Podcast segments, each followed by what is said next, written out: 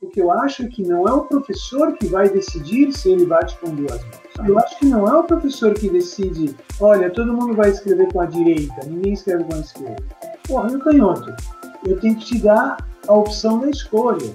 O professor dá a opção da escolha. Isso é um ensino baseado no, no aprendiz, no aluno.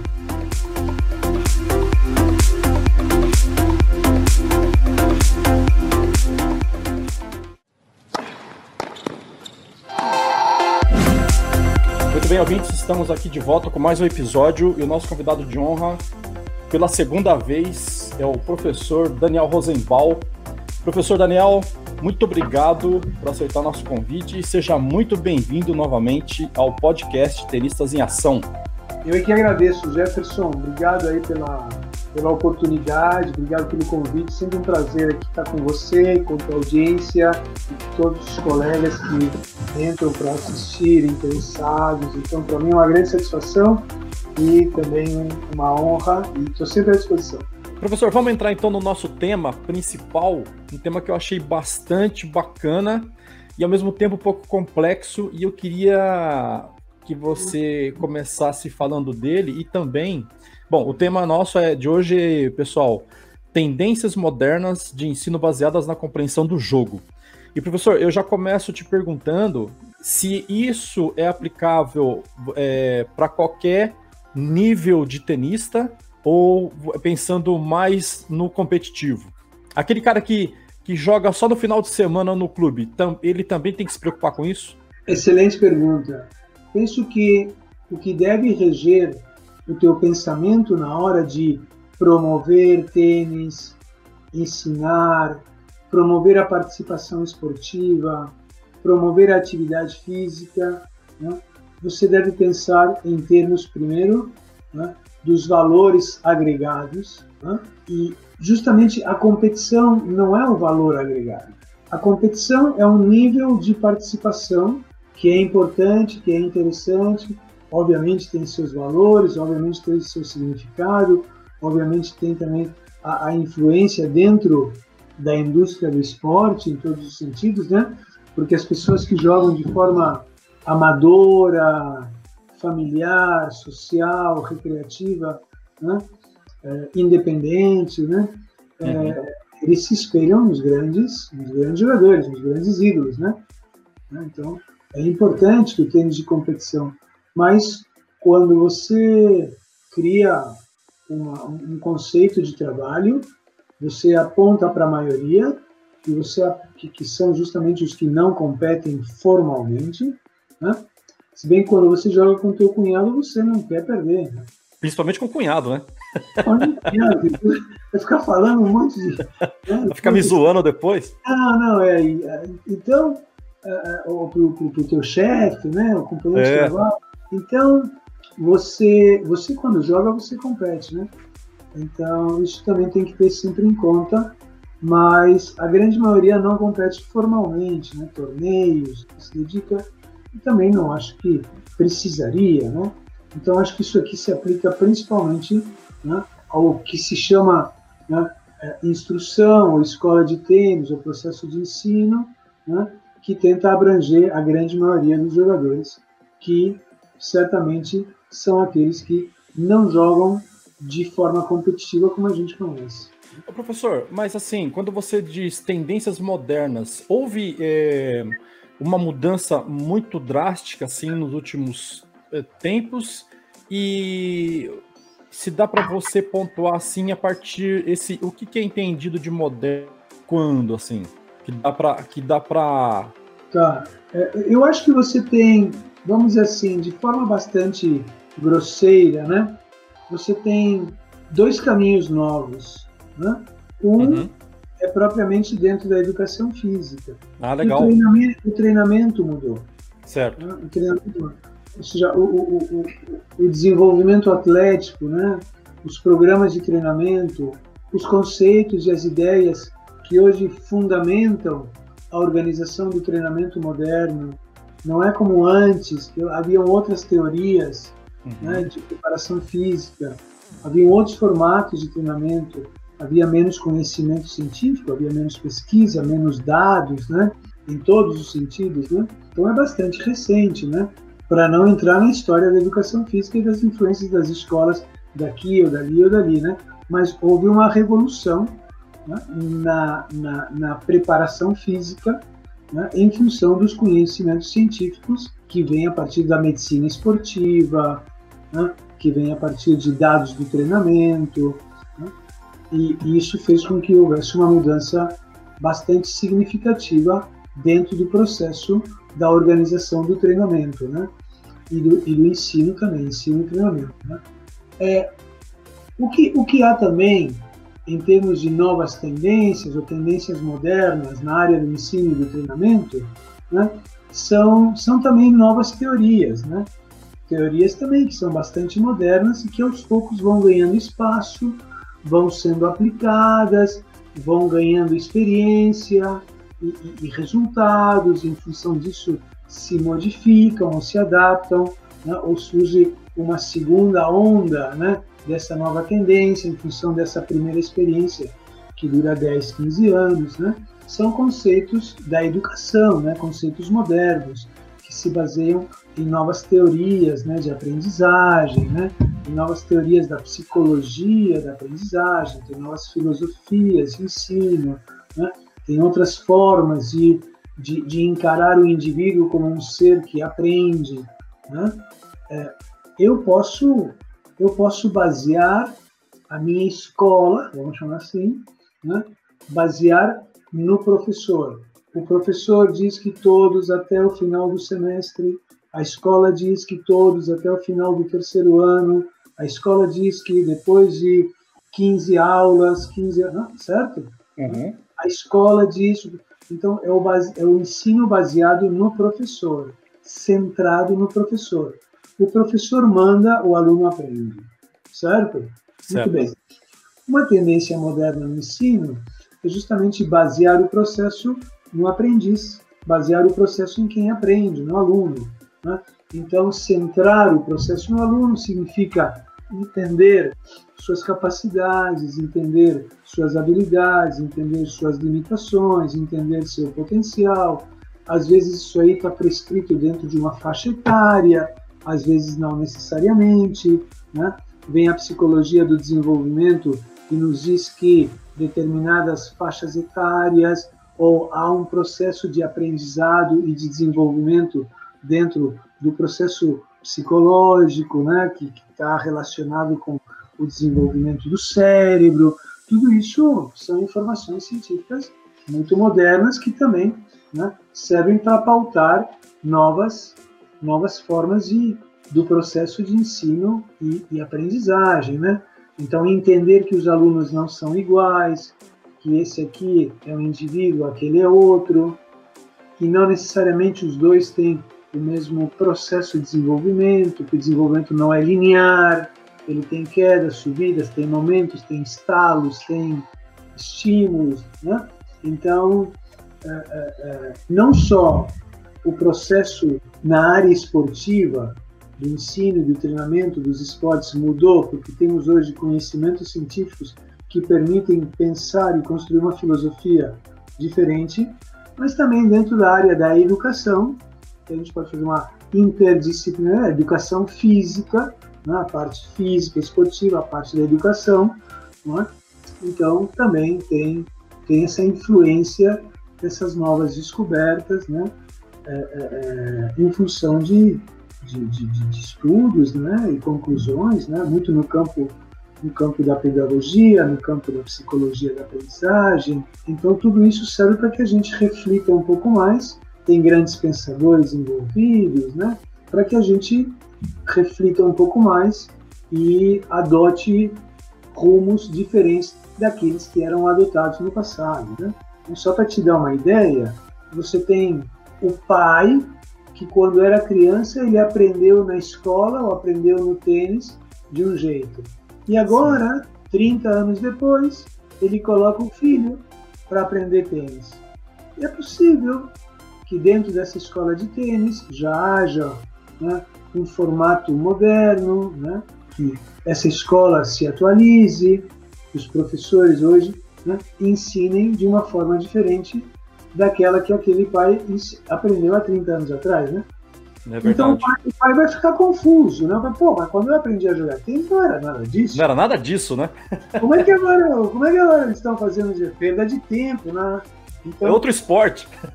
Não, estão é, é, me enrolando, diz o pai. Não vou ficar pagando, né? Então tem que haver uma comunicação, tem que haver uma, uma, uma satisfação para que os pais entendam que o que se faz hoje, ainda bem, não é a mesma coisa que se fazia 30 anos atrás. É que tem coisas que são, eu, eu diria, não sei se dizer se perenes ou, ou, ou universais, né, que, que, praticamente sempre, sempre se manterão, né? São uhum. clássicos, né? Sempre servirão de base para o pensamento, para a reflexão e para a organização das nossas das nossas atitudes, né? Então, tem coisas que realmente adotamos de forma universal ao longo dos tempos, né? Mas tem é. coisas que já começamos a, a deixar para trás porque são parte do passado, né? E que é possível ter resultados melhores hoje, né? Senão a gente não daria o celular, senão não teria toda essa tecnologia, né? Então a atualização é importante. Legal. O professor, acho que tem um pouco a ver isso que você está falando. Esses dias eu conversei com a Vera Cleto, que foi uma, uma grande tenista, e ela estava falando que lá atrás. Uma grande empreendedora, né? Vera? E grande empreendedora também, né? Hoje ela tem uma empresa de, de intercâmbio que é sensacional. Faz tempo? Faz tempo já, né? Isso. E ela estava falando que quando ela começou a, a, fazer exercício, que ela corria na praia, por exemplo, o pessoal olhava com, para ela como se ela fosse uma louca. e chamava ela de mulher biônica. Lembra daquele seriado que tinha lá atrás, Mulher Biônica? E que quando, lá nos vestiários, o pessoal, é, eles perceberam que alguns tenistas profissionais começaram a fazer ginástica, o pessoal vinha falar para elas, assim, para os outros, oh, o pessoal, os australianos estão lá fazendo ginástica. E aquilo foi uma mudança grande, né? E que acho que a partir desse desse ponto aí as coisas foram mudando no esporte, né? O porte atlético dos tenistas não eram tanto como é, como é hoje, né? Claro, claro. Porque não só no tênis, mas também em outras modalidades, praticamente o treino era a própria modalidade. Então, os tenistas, para se prepararem, jogavam melhor de três, melhor de cinco. Está corretíssimo, está corretíssimo. Né? Mas a gente sabe que a preparação física ela não vem só de jogar tênis. Você se prepara fisicamente para jogar tênis. Né? De que forma? Ah, eu vou correr todo dia 40 minutos. Se você todo dia correr 40 minutos, você não está se preparando para jogar tênis. Você está se preparando para correr todo dia 40 minutos. Sim. Então, ah, e o que, que eu devo fazer para me preparar para jogar tênis? Bom, vamos ver qual é a exigência do tênis em termos físicos para criar um processo de preparação física. É possível até que em algum momento você corra três vezes por semana 40 minutos, mas em algum momento você só correrá uma vez por semana 40 minutos. Depende quando, então vamos, vamos fazer as coisas com critério e não só com intensidade ou com volume, de forma desmedida, achando que fazer mais é melhor. Uhum. Ficar exausto é bom. Se não sentir dor, não é bom, sabe? Entendi. Se, se você não está dolorido, é porque você não treinou. A gente costuma dizer que o melhor treino é o de amanhã. O de amanhã? É, e o de hoje não pode comprometer o treino de amanhã. Ah. Tipo, o treino de hoje te estourou, então amanhã você não treina. Entendi. Então, o, o treino de hoje jamais poderá comprometer o dia de amanhã. Treinei muito hoje, pô, amanhã não treino, então. Não. Talvez, talvez sim, você programe que amanhã será um dia de descanso. Mas não que amanhã não treine porque hoje fiquei quebrado. O treino não pode. A incumbência do treino não é quebrar você, é preparar você fisicamente. Sim, para evitar lesão, inclusive. Né? Se ele quebrou você, então ele, ele passou dos limites. Uhum. Ele ultrapassou, não pode te quebrar. Ele não pode te prejudicar, ele tem que te favorecer, tem que te Sim. preparar para estar apto e não passar do limite ao ponto de você não estar mais apto, né? Então, é verdade, né? Na época da Vera Cleto, Né? Ainda não tinha muito conhecimento científico, aí os australianos começaram a fazer um pouco de ginástica, um pouco de preparação suplementar. É claro que isso é nos anos 60, nos anos 70, e ainda nessa época, o conhecimento que se tem do treinamento científico é muito né, é pouco científico ainda. Né? Toda a questão da ciência do treinamento vem, claro, com a escola russa, depois, nitidamente, nos anos 90, né, pouco nos anos 80, com as Olimpíadas, já as Olimpíadas de Munique em 72, mas basicamente é, é, o grande salto é com as Olimpíadas de Barcelona em 92, acho que é. Né? Foi aí que a grande, a grande chavinha virou, a, gran, a grande virada de chave? Aí teve uma grande sim, mudança? Sim, sim, sim. Aí houve, porque passaram a ter, a ter muita tecnologia, né?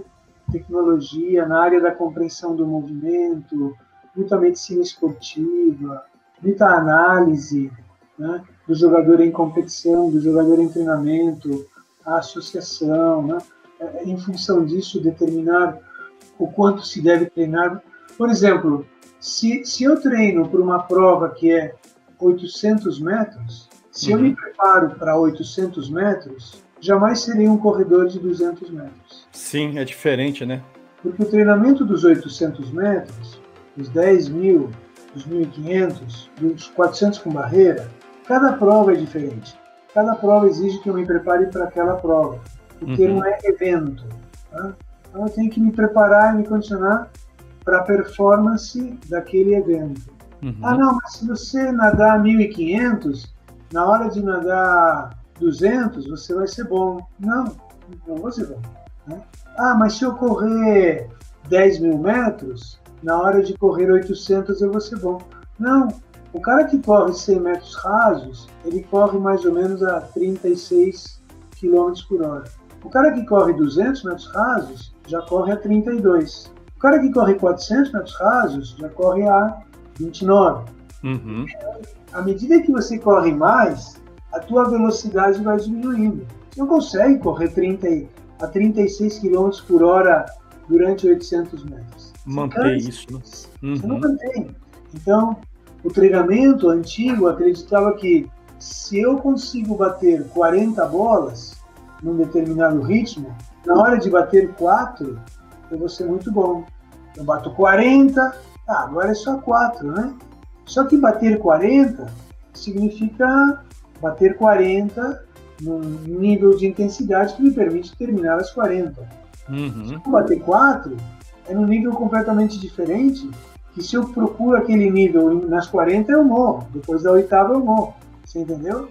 Então, a minha preparação para rebater 40 bolas é X. E a minha preparação para bater 4 bolas é Y. Não adianta considerar ou desejar né, que, que porque eu faço muito, na hora de fazer pouco eu vou ser melhor. E isso era uma, uma, uma tendência que regia as versões antigas do treinamento. Quanto mais você fizer, melhor, porque na hora de fazer menos, você fará com mais facilidade. Né? É, um corredor de maratona é diferente de um cara que faz 100 metros rasos, né? Um é endurance e outro é explosão pura, né? Não, o cara que corre maratona corre 42 km em duas horas. Então ele está correndo a 21 km por hora.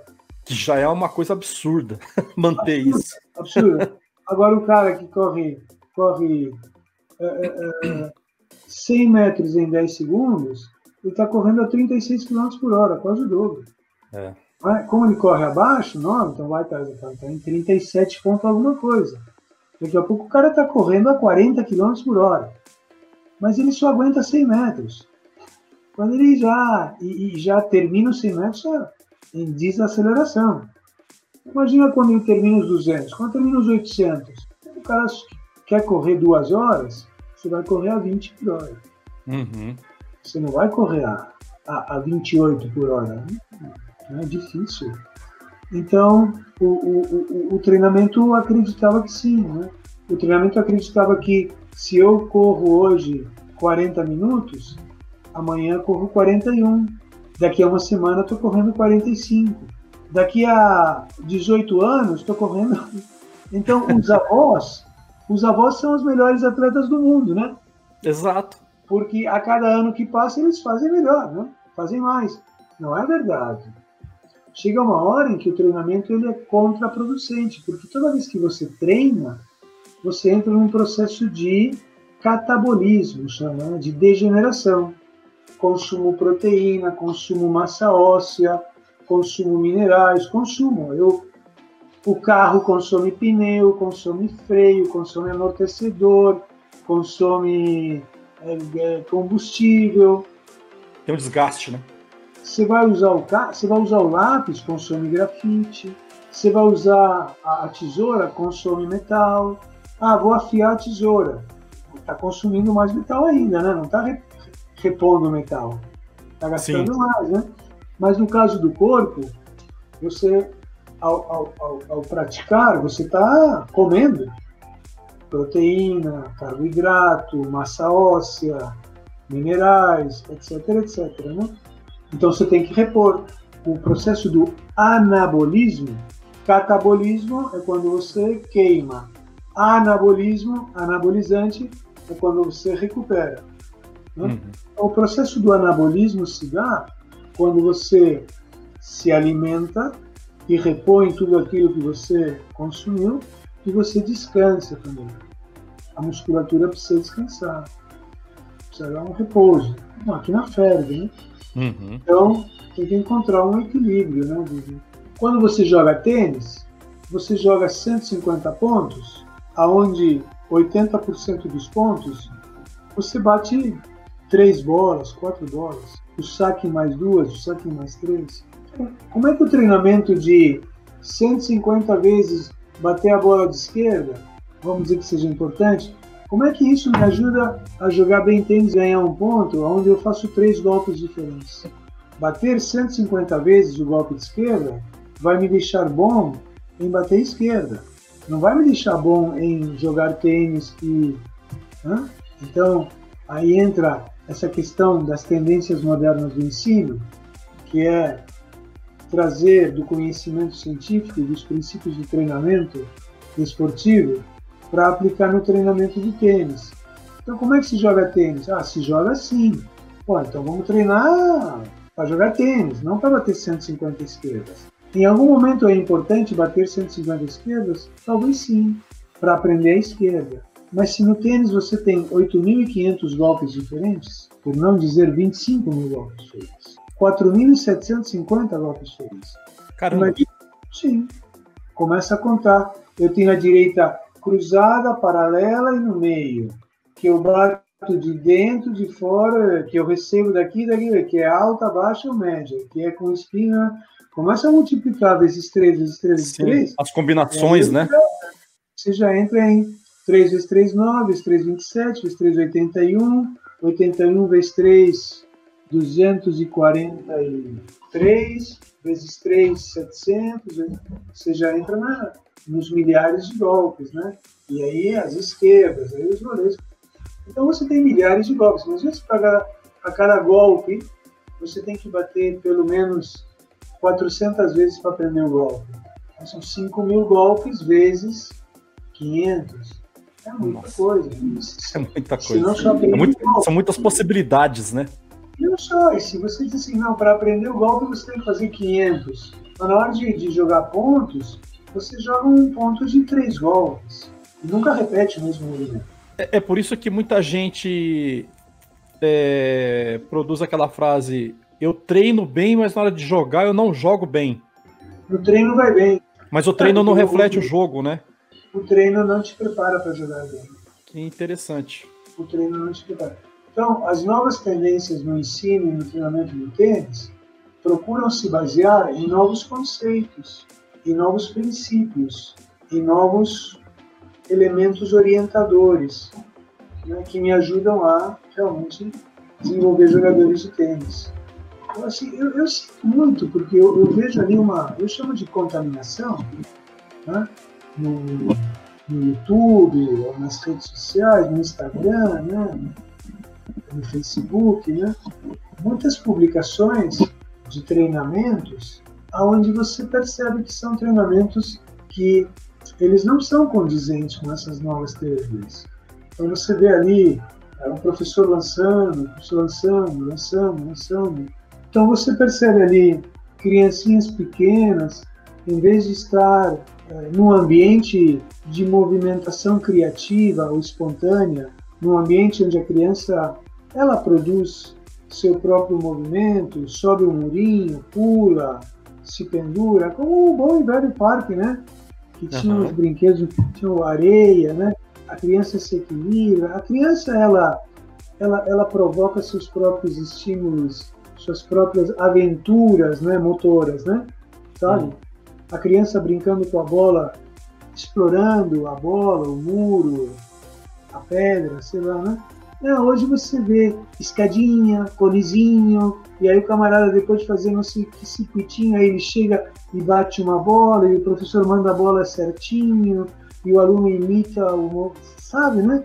Tudo, tudo engessado, tudo dentro de um padrão, tudo dentro de um movimento que é o professor que diz que o movimento é assim, a escada diz que o movimento é assim, sabe?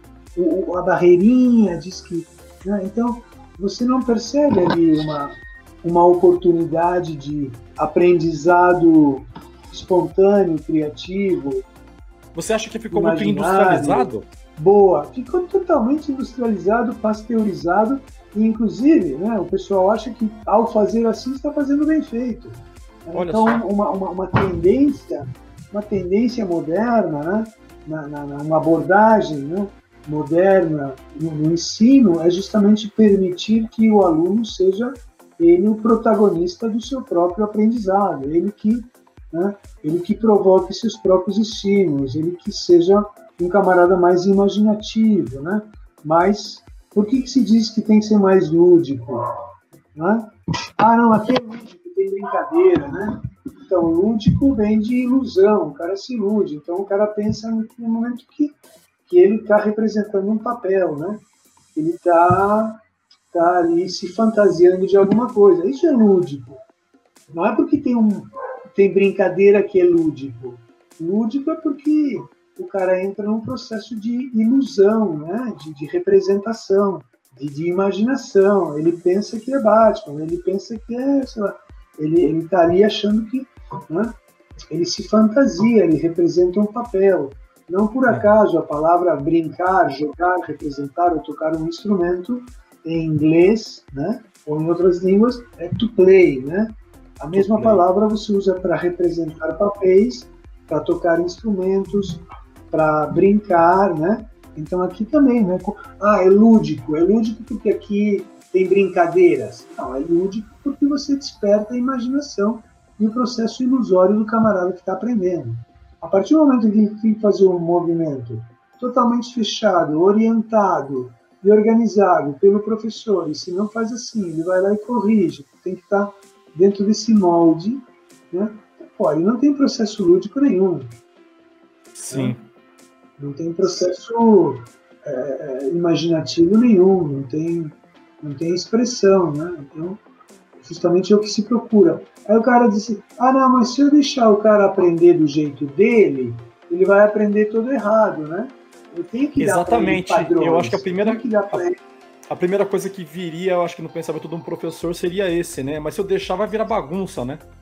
Boa. Se eu, se eu, se eu deixar, vira bagunça, né? Aí eles dizem, pô, mas o que, que o pai vai dizer assim? Que eu, que, que eu deixo ele aprender desse jeito, né? Então tem ele mesmo que não se satisfaz com essa vamos chamar essa nova possibilidade, não se satisfaz com essa nova, essa nova proposta, para ele está faltando alguma coisa, e também ele tem que enfrentar o pai que fica olhando ali e fala, eu não vou ficar pagando para o meu filho ficar brincando, né? Eu quero que ele aprenda o correto. Então você tem que também fazer toda uma, uma assessoria ali para os pais, assim, ó, pai, vem cá, Deixa eu te explicar aqui, né? o que, que é o correto, o que é o mais adequado, o que, que é mais interessante dentro do processo. Né?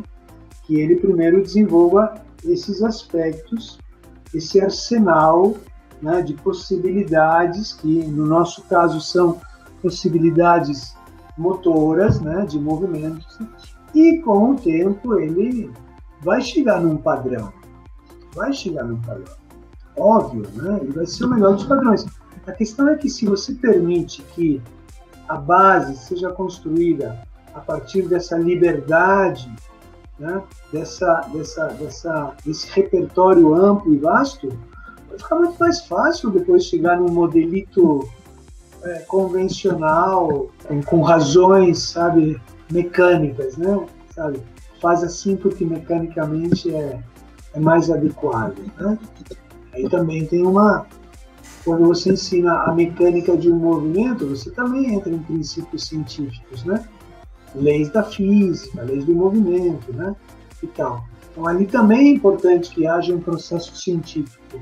Mas da mesma forma há um processo científico na hora de estabelecer que o iniciante, a criança, ou aquele que está num processo de, né, de contato e familiarização, tem que ser um, um, um contato orgânico, né? E não imposto, né? Isso é um contato uh, uh, uh, de integração entre o camarada e o conteúdo, e não, e não o cara simplesmente aprender aquele conteúdo e pronto, né? Porque é a escola você... acha uhum. que isso é bom. É isso que você fala lá no teu material, lá no material de jogador, o conceito do jogador ideal tem a ver com isso Uh, o conceito do jogador ideal é um conceito, é um conceito futuro, é um produto final. Tá? Queremos, ou seja, não tem. Qual é o jogador ideal? Ah, o saque do, do Raonic, a direita do Federer, a, esquerda de não sei o quê, a, a, a mentalidade do. Não é? Então você tem. Qual é o conceito do jogador ideal? Né? Certo? Ok. Então é um tipo ideal, é uma é uma ideia, assim, é um projeto ao qual você você pretende chegar porque você acha que o jogador dessa forma é, é a melhor apresentação, né, de um produto de jogador, né? Mas a uhum. gente fala do jogador ideal porque a gente fala aí o buraco é um pouquinho mais embaixo, já que assim. É. A gente fala que quando a gente joga jogos, porque a abordagem baseada na compreensão do jogo, né? Então, o que é o jogar jogos? Né? O jogar jogos é uma forma de passar o tempo, se divertir, tem caráter educativo, construir, respeitar, manter, aperfeiçoar as regras, tem o caráter social, de que todos respeitamos as regras, porque assim podemos jogar sempre. Porque se eu infrinjo as leis e as regras, de repente ninguém vai querer jogar comigo, ou amanhã aquele jogador não pode jogar porque eu dei um chute abaixo da cintura, né? Você está lendo o que a Thelma está tá escrevendo? É, ela deixou aqui. Às vezes treinamos bem e no outro dia joga, joga totalmente tudo errado. Professor, para essa resposta, isso foi um desgaste do corpo ou só mental mesmo? Na frase, valendo! na hora que fala o play, né? Se, se, se na hora do jogo é valendo, na hora do treino é valendo. Se na hora do treino não é valendo, quando for valendo, você não, você não treinou para valendo. Então, na hora do jogo valendo, na hora do treino valendo. Você já tem vai que criar situações mesmo, né? Claro, claro. Tem que haver uma, tem uma frase que diz assim, né, que o melhor treino é aquele que mais se assemelha à realidade psicológica do jogo, né? E se na hora do jogo eu fico nervoso, uh, na hora do jogo me dá branco, na hora do jogo eu, eu fico frustrado. Então, né? bom, bem-vindo ao jogo, né? Por isso, jogar jogos é uma, é uma situação tremendamente desagradável, mas que todos nós adoramos. Então, Exatamente. é como se voluntaria, voluntariamente nos colocássemos em situações desagradáveis, porque podemos ganhar ou perder. Então, essa é excitação, esse nível de ansiedade, de nervosismo que o jogo provoca, ele, ele, ele é interessante, porque é uma situação complicada, né? Mas ela é gostosa. É uma situação tensa que gostamos de estar dentro dela, por mais desagradável que ela possa parecer, frustrante, irritante, você quer quebrar tudo e não joga mais, mas a gente gosta tanto dessa situação que se coloca dentro dela, né? Então, por isso que é sumamente interessante, né? É claro que é uma, é uma situação de mentirinha, né? Sim. Mas por mais de mentirinha que seja, eu me sinto ali, né, sofrendo com os efeitos do jogo, né, os efeitos mentais e psicológicos do jogo, né. Mas eu sei que é de mentirinha, mesmo assim eu levo a sério, né. Exatamente. Uma, uma, representação de um papel, pô, é, é verdadeiro ali na hora, né? E na hora custa, né? Então, porque ninguém gosta de perder, né? Então tem que estar acostumado a ganhar, a perder, a entender que ganhar é normal, mas perder também é normal. Não sempre se pode ganhar, não sempre se perde também, né? Então, o treino tem que te colocar dentro, no mínimo, uma boa parte do tempo, o treino tem que te colocar em situações de pressão, em situações de jogo, onde você esteja se acostumando a lidar com esse tipo de pressão psicológica. Senão o treino não tem pressão, né? aí eu, eu, eu aprendo a nadar na banheirinha e tudo mais, mas na hora eu tenho que ir lá para o mar, tem onda, tem tempestade, tem tubarão, tem medusa, tem não é? água viva, tem, é, tem banco de areia, sei lá, tem correnteza. Então, o, o, o treino não pode ser uma, uma situação totalmente protegida, benéfica, aonde treino de forma irresponsável porque não custa no bolso, não dói, sabe? Se eu erro, não tem problema, o professor manda mais uma bola. Né? Ah, se, se eu perco ponto, não tenho problema, sabe? Né? Se, ó, tem, que, tem que treinar responsabilidade e com a devida consequência. O que é interessante dentro desse processo é que quem joga muito tênis, quem joga jogos, não é? na hora do treino, ele sabe levar a representação a ilusão né, do jogo para o treino. Uhum. Quando ele treina, ele faz a ponte de ligação, estabelecendo que se estou treinando aqui, é porque amanhã vou estar jogando lá, né? Então o treinador diz assim, Jefferson, onde você está agora? Estou aqui na quadra, professor, estou treinando. Não, você já está no torneio, entendeu? Você já está no jogo. Se você diz que você está aqui treinando na quadra, numa boa, alguma coisa no treino não está tão bem, né? Como? Você já tem que estar. Tá, se você está treinando, você está se preparando para o jogo. Não sei se o jogo é daqui a duas semanas ou daqui a duas horas. Duas horas não, né? Daqui a dois dias, amanhã.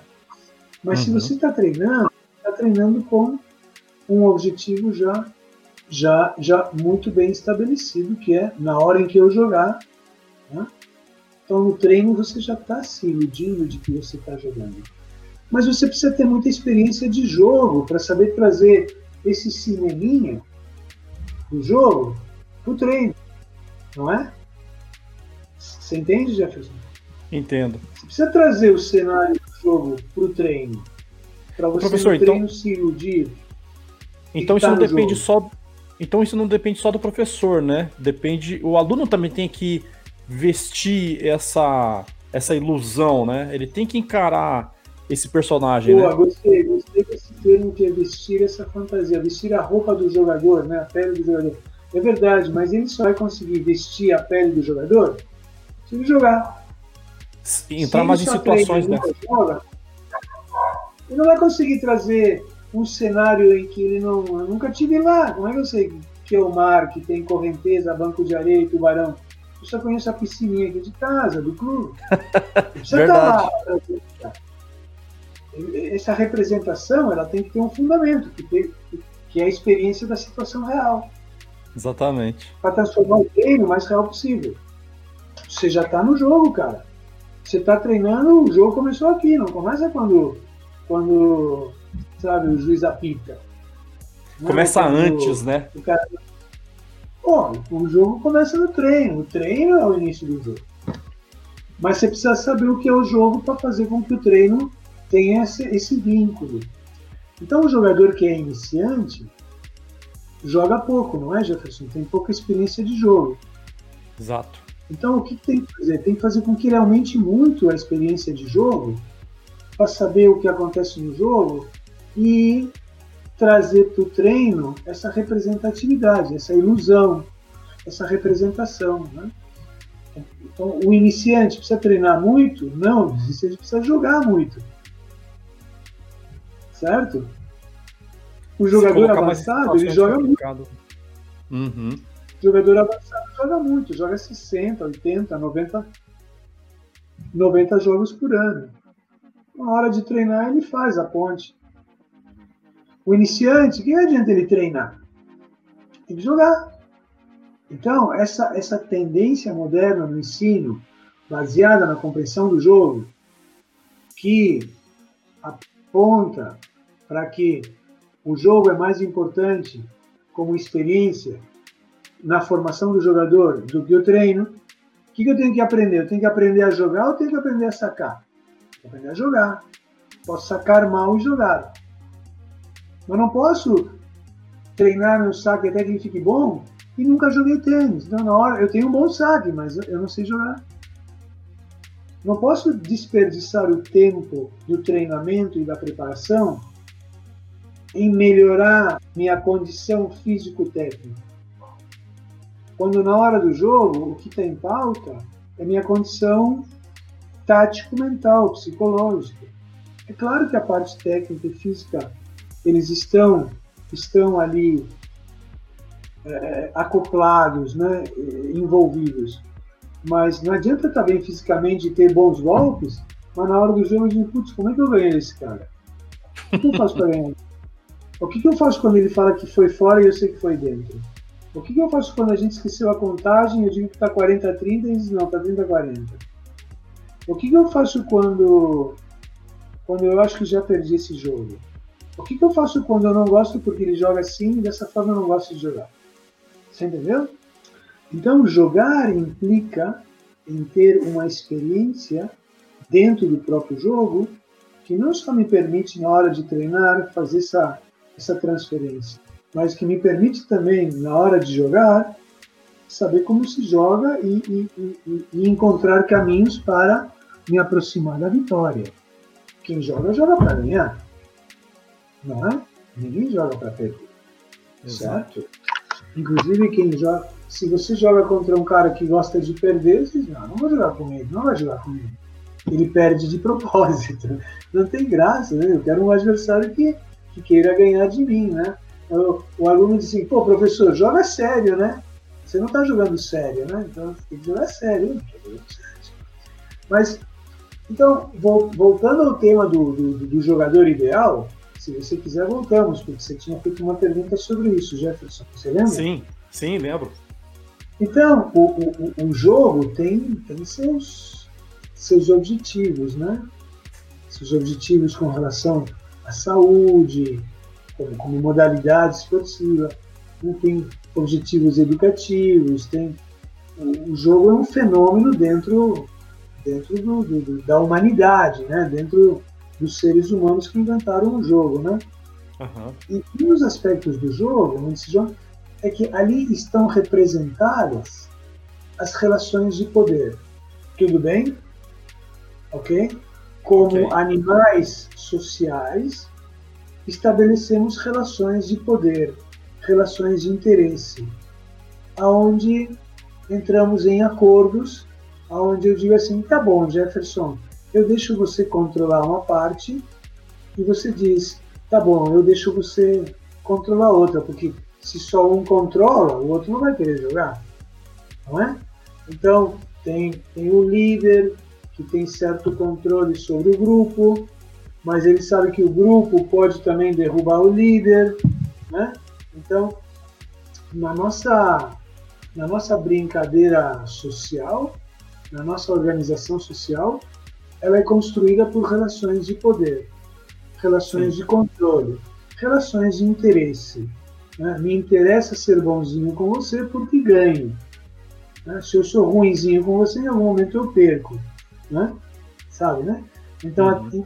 quanto eu sou bonzinho com você, até quanto eu deixo você ser ruimzinho comigo, até então essas relações de poder, de interesse, de controle, elas estão ali é, inseridas dentro do fenômeno que é o jogo, né?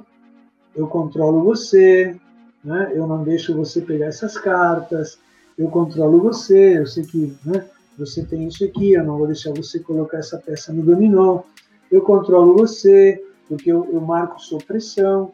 Então, todos os jogos, eles têm ali uma representação muito clara das nossas relações de, de interesse de poder e de controle. Tudo bem? Tudo bem. Okay? É como se fosse uma, uma, uma imitação da vida real. O jogo é uma imitação da vida real, só que de forma um pouquinho menos ameaçadora, porque é uma forma divertida de imitar a vida real na forma de jogos. É o que o ser humano inventou. O cachorro não faz isso, a formiga, o elefante. O ser humano inventou o jogo como uma representação onde ele mimetiza, se diz, ele imita, né? ele brinca da vida real. Onde ele mata, onde ele morre, onde, mas no fim, amanhã todo mundo vai jogar de novo. Por isso a revanche é tão importante, até como elemento educativo, né? De que amanhã jogamos de novo, amanhã jogo com a experiência de hoje. A vida não tem segundo tempo. Não adianta, ah, não, eu vou começar tudo de novo, vou fazer melhor e vou não vou fazer não vou fazer as besteiras que eu fiz, né? Porque agora eu aprendi. Né? A vida não te dá essa chance né? de você em vida ter uma nova vida. Então, uhum. o homem jogo para ter muitas possibilidades, para ter muitas vidas, né? E a cada vida jogar um jogo melhor, ser um adversário. Então, essa função do jogo que imita a vida e te dá a possibilidade de viver mais vezes, né? Pra, até mesmo para melhorar a tua, a tua capacidade de controlar o outro. Aí vem o treinador e diz, você viu o que ele fez? Você viu que né, amanhã você vai jogar de novo com ele? Amanhã você não vai deixar. Amanhã você não vai deixar ele ter esse controle. Amanhã você vai exercer controle. Então o jogo te permite esse exercício de, de, de, de, de tentar novamente controlar e não ser controlado. Né? Por isso que tem o conceito do jogador ideal, que é o jogador duro de controlar. Difícil de controlar. Difícil de controlar. É, esse cara é difícil de controlar. Ele tem sempre uma carta na manga, ele tem sempre um truque, ele tem sempre uma saída. Você faz isso, pá, ele tem uma solução. Você põe um problema, ele vai lá e resolve. Né? Então, esse conceito do jogador ideal, ele, ele, ele pô, é difícil cansar esse cara, hein? ele não cansa. Faço tudo, pra... ele está bem preparado fisicamente. O jogador ideal está bem condicionado fisicamente. Para jogar tênis, não para nadar 15 mil metros. Exato. Para jogar tênis, não para atravessar o canal da Mancha. Então, então esse cara, fisicamente, ele está bem condicionado. É duro de cansar. Esse cara você não mata. Uhum. Mentalmente, esse cara é muito forte.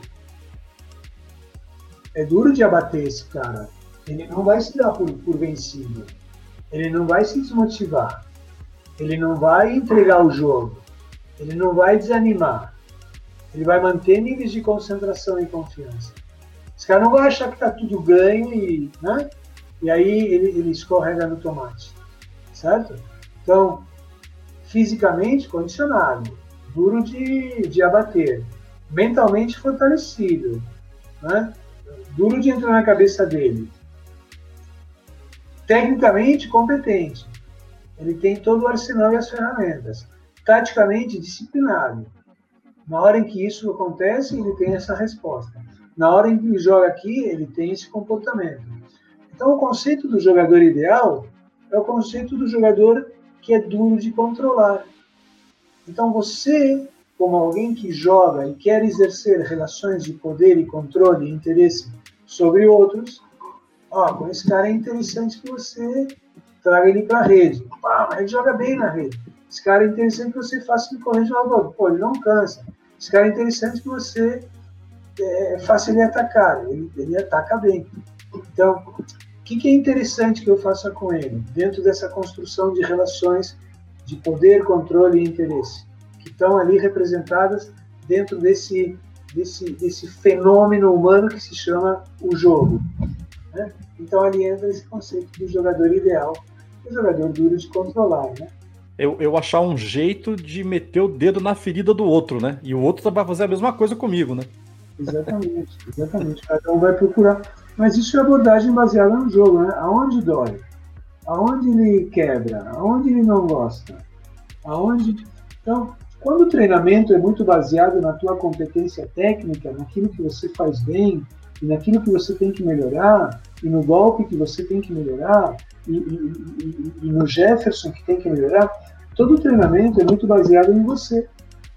Quando na hora de jogar, você joga contra ele. Então o treinamento tinha que ficar muito mais baseado em aquilo que você vai fazer contra ele. Não aquilo que você vai fazer para melhorar o teu. Você entendeu? Entendi. O, o treinamento, o treinamento hum. é muito baseado na melhora do jogador e não das suas capacidades. E não da melhora do jogador como alguém que tem que vencer um adversário. Entendi. Então a abordagem é baseada não no jogo, e sim na construção de, de um jogador, e não na construção de alguém que vai ganhar de um outro. Como, como o, joga, o conceito de jogador, ele está mal interpretado. Uma visão que eu tinha é que aulas em grupo é, elas eram mais. tinha a possibilidade de ser mais dispersas. E no teu material você aborda aqui, né? É, e de que forma que a gente pode se aplicar tudo isso que você está falando, né? Treinamento integral, aulas em grupo, né? Claro. Comenta um pouquinho sobre isso, professor. Porque na aula em grupo, você treina com outros. Uhum. Você não treina com o professor. Você não é a estrela e o professor está só para você. Então você você está ali dentro de um contexto grupal, onde você, em primeiro lugar, coopera com o grupo. Uhum. Você faz parte de um grupo. Tem que ter um ambiente agradável, tem que ter um ambiente de camaradagem, onde as pessoas elas se, se, se auxiliam mutuamente, onde elas aprendem de forma recíproca, né? onde um se aproveita da informação do outro. Né? Então já há um contexto social interessante na aula em grupo, né? você já tem ali um, um gatilho importante para construir virtudes, né? construir elementos bacanas né? na questão da convivência das pessoas. Né? Então tem um, um fator social educativo, né? da regra, da tolerância, da paciência com o outro, né? do, do entender que o outro também está aprendendo. Então, o grupo é importante ali como contexto, não só onde tem a, a comparação, mas também tem justamente a solidariedade, né? Ou seja, eu também levei um tempo para aprender, então eu também, alguém me ajudou, né? Eu também tive essa dificuldade, agora eu te ajudo, né? Então, esse contexto social da integração e da interação é fundamental na aula em grupo. Então, um papel educativo social importante. Agora, na aula em grupo, eu também conheço muitas pessoas com as quais eu posso treinar. Posso, vamos treinar na quinta? Vamos vir antes da aula? Vamos ficar? Hein? Não só você é, conhece pessoas, amigos e tal, mas também você tem um círculo maior de tenistas com quem você pode treinar. Também pode jogar contra, né? Então você tem esse cara, você tem aquele, um que é mais, mais jovem, outro que é mais velho, você tem um que está melhor de condição física, você tem talvez é, homens e mulheres treinando juntos, adolescentes e adultos, você tem uma variedade interessante que na hora de jogar também você termina tendo vários adversários, né? Porque cada jogador é diferente. Então você pode encontrar na aula em grupo possibilidades de ter adversários diferentes. Isso enriquece muito o teu jogo, né? Uhum. Então, ali na aula em grupo é importante. Sem, sem, obviamente, deixar de comentar que a aula em grupo economicamente é muito mais viável. Né? É verdade. Então, a, aula particular, é, eu acho que ela é importante, ela tem uma, uma, uma característica e uma finalidade, mas eu acho que a aula particular ela tem que entrar como uma espécie de, de compensação da aula em grupo. Você tem aula em grupo, em algum momento você tem uma aula particular. Onde você tem uma você tem aula particular, você tem que fazer aula em grupo. Entende? Se você só está na aula particular com o teu professor, aí é que você não aprende mesmo. Você não aprende com o professor, você aprende com o teu colega. Né? E tem uma frase bacana que diz que educar é educar para a independência. A aula particular, a aula privada, é uma aula onde você depende do professor. Né? É Quando você constrói uma aula em grupo, você ensina os alunos a treinarem de forma independente. Ó, amanhã vocês podem combinar e treinar juntos, sem mim, de forma autônoma, independente. A iniciativa é de vocês. Então, a aula em grupo proporciona esse gatilho que é, é tornar os, os jogadores jogadores independentes. Senão o cara só treina com tal professor, o cara só joga com o professor. O cara já, não? se o professor lança a bola, né? aí ele vai bater com o outro, ah, não, não quero, não gosto, só, você joga com o professor. Né? Só que a bolinha na, na, na altura da cintura. É, ele, ele, ele não, não, não, não está pronto e preparado para jogar, ganhar, perder, porque quando ele joga com o professor, perder é o natural, né? Poder ganhar já é uma, uma realidade que, que, que, que, vai fazer com que você é, prove se você é capaz de ganhar. Do professor eu não consigo ganhar, então não tem que provar nada. Eu tenho que provar, ah, fiz um game no professor, tudo bem, né? Sabe? E a ideia é que você jogue com outras pessoas. O professor já sabe jogar. Você pode até jogar com ele. Né? Muito bem. Então, com, com relação à aula em grupo, né, eu, eu, gosto muito, né? Porque eu acho que a hora em que se joga tênis é um, é um, é um, é um momento, é um momento social. É um momento onde as pessoas vão se encontrar. Tênis, Sim. futebol, né? É, um, é, é uma boa desculpa para encontrar pessoas também. Então, acho, acho muito legal esse, esse papel de congregar, de integrar e também de fazer com que as pessoas aprendam a conviver em grupo, né? Sim.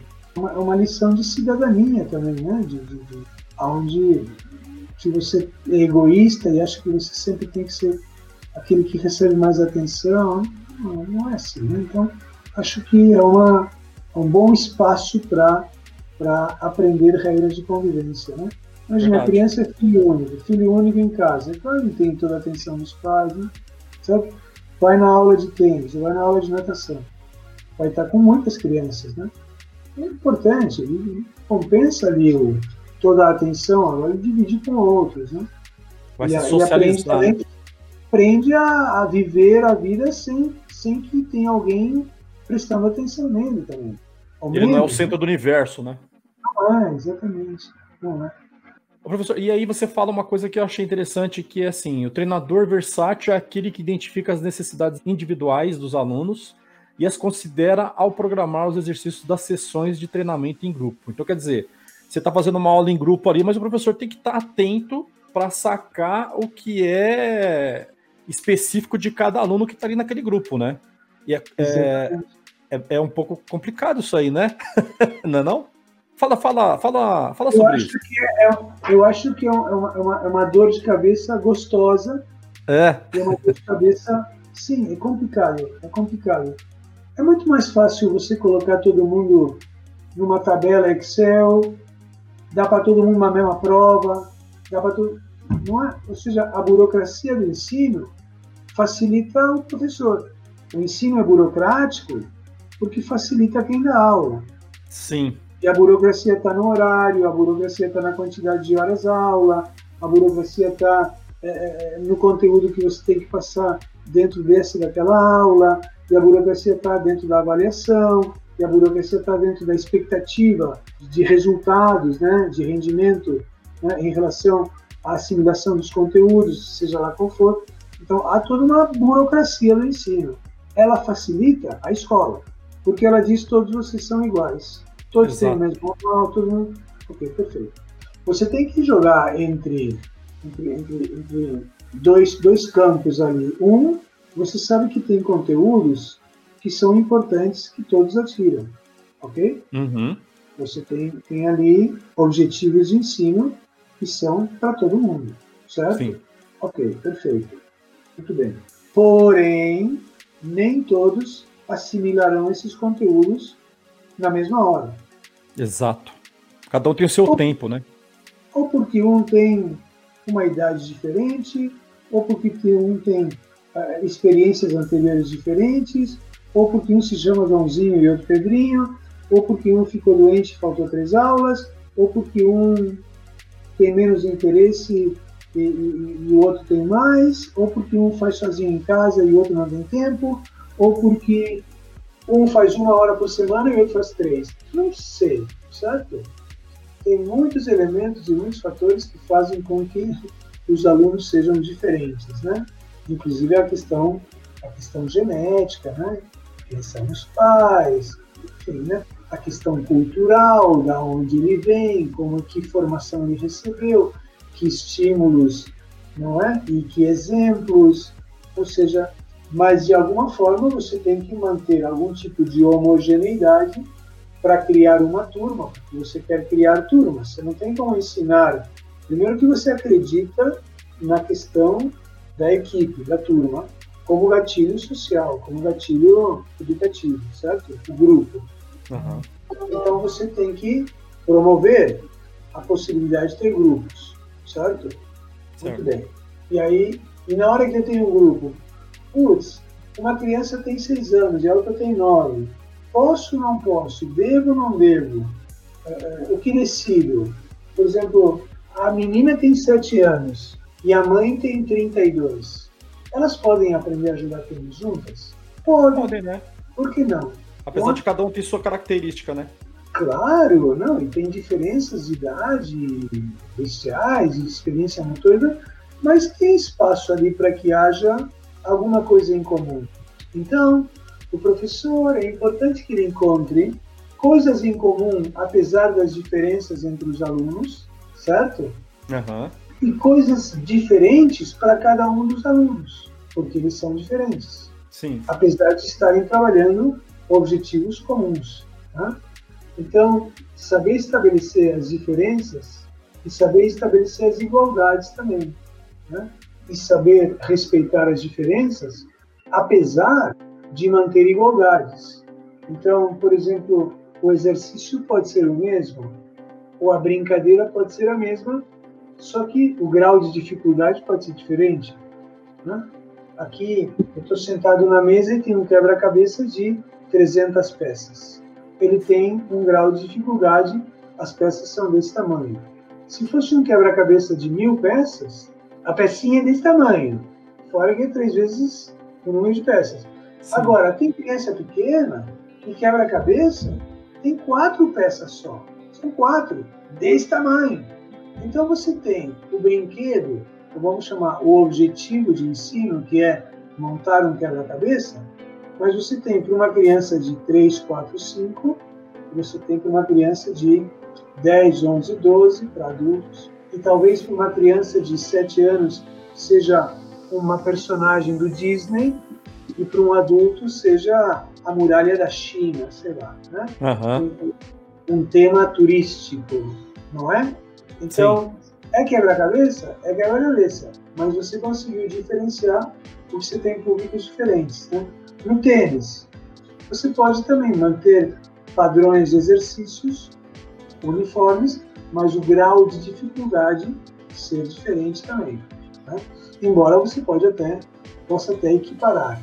Então, encontrar objetivos comuns para todo toda a turma, sabendo que pode haver uma expectativa de rendimento homogênea mas pode haver também diferenças entre os alunos, onde um aprende mais rápido, outro aprende mais devagar, um tem que estar num certo nível de dificuldade, outro num outro de dificuldade, né?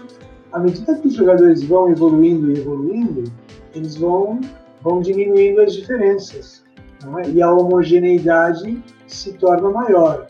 Mas isso não quer dizer que você tenha dois jogadores super avançados e um precise treinar muito mais o jogo de fundo defensivo e o outro precisa treinar muito mais o jogo de ataque subindo a rede. Uhum. E por serem dois jogadores diferentes, e não sei por que razões, mas um é muito bom no jogo de ataque, tem que melhorar o jogo de defesa. Outro é muito bom no jogo de defesa, tem que melhorar o jogo de ataque. Um, particularmente, vai ter que jogar aqueles torneios, porque ele tem determinado ranking e que se joga naquele lugar, com aquela temperatura, com aquela condição e aquela quadra. E o companheiro de treino vai para um outro lugar, onde se jogam outros torneios, com outras características. Ele tem que fazer uma preparação para aquele, do mês para aquele. Não é? Treinam juntos, mas cada um. Né? Então você tem alunos dentro de um mesmo contexto, até mesmo homogêneo, né? como, como nível, né? por idade, por capacidades e habilidades, mas tem uns que tem que trabalhar um pouquinho mais o golpe de esquerda e outro um pouquinho mais o golpe de direita. Um no saque tem que treinar um pouquinho mais o lançamento da bola e outro tem que treinar muito mais ao bater ficar equilibrado. Embora hum. todos tenham que treinar todos os tópicos, né? eu acho que é interessante em alguns momentos você ter conteúdos gerais, gerais, onde todos trabalham, por exemplo, vamos sacar agora com o mesmo objetivo. Por exemplo, sacar equilibrados em cima de uma cadeira. Por exemplo, ou sacar sem mexer as pernas, ou sacar olhando a bola.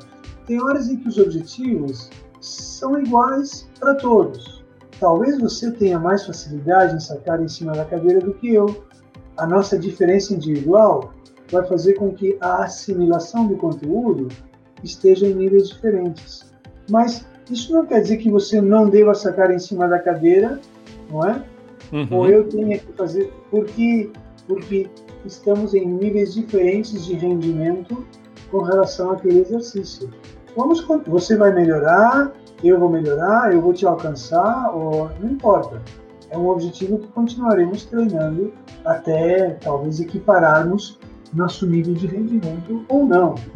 Mas são objetivos para o grupo eu tenho que entender perfeitamente. Eu não posso dizer assim, ó, oh, Jorginho, você vê que o Jefferson faz bem, você tem que fazer bem que nem sabe, né?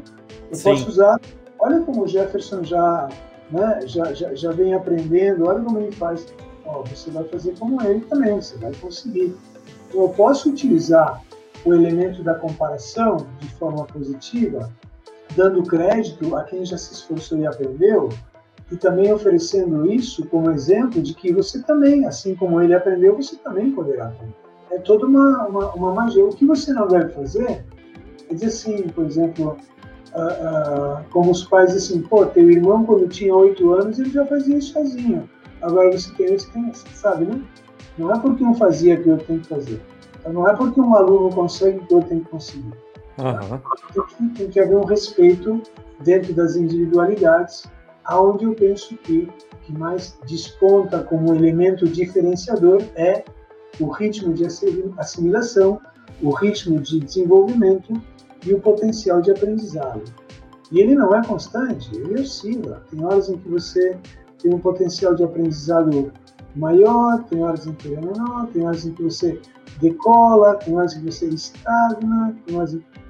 entender que os alunos por mais que estejam numa aula grupal e por mais que estejam aprendendo mesmos conteúdos dentro de mesmos objetivos de exercícios, né, o rendimento não será igual. O rendimento não será igual. É interessante porque eu posso apresentar um modelo de saque. Eu tenho cinco alunos que vão seguir o mesmo modelo de saque, mas você terá ali cinco saques diferentes um do outro. Uhum. Também saber entender a individualidade dentro do do, do estilo pessoal, digamos assim, da expressão pessoal, digamos, todos seguirão o mesmo modelo. Em algum momento tem que seguir um modelo. Mas cada um terá a sua versão do modelo também. Então, entender Exatamente. que há uma individualidade também na interpretação e na performance do modelo é um, é um respeito à individualidade e às diferenças. Professor, é, eu acho que, acho que dá para comentar. É, a gente vê, por exemplo, jogos dos profissionais, jogadores da ATP e da WTA, né? As, no caso das meninas, as tops, e você vê de repente ali um jogador ou uma jogadora que tem um movimento estranho. Mas se ele tem aquele movimento estranho e ele está entre os tops, quer dizer que foi respeitada a individualidade dele nisso que você está falando, né? Ele tem uma individualidade, é diferente, não é igual aquela direita, aquela esquerda bonitinha, mas ele se mantém ali, né? Isso é muito interessante, Jefferson. É, você tocou num ponto, num ponto chave ali, num ponto crítico, às vezes dói, né?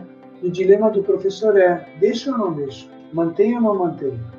Uhum. Mudo ou não mudo?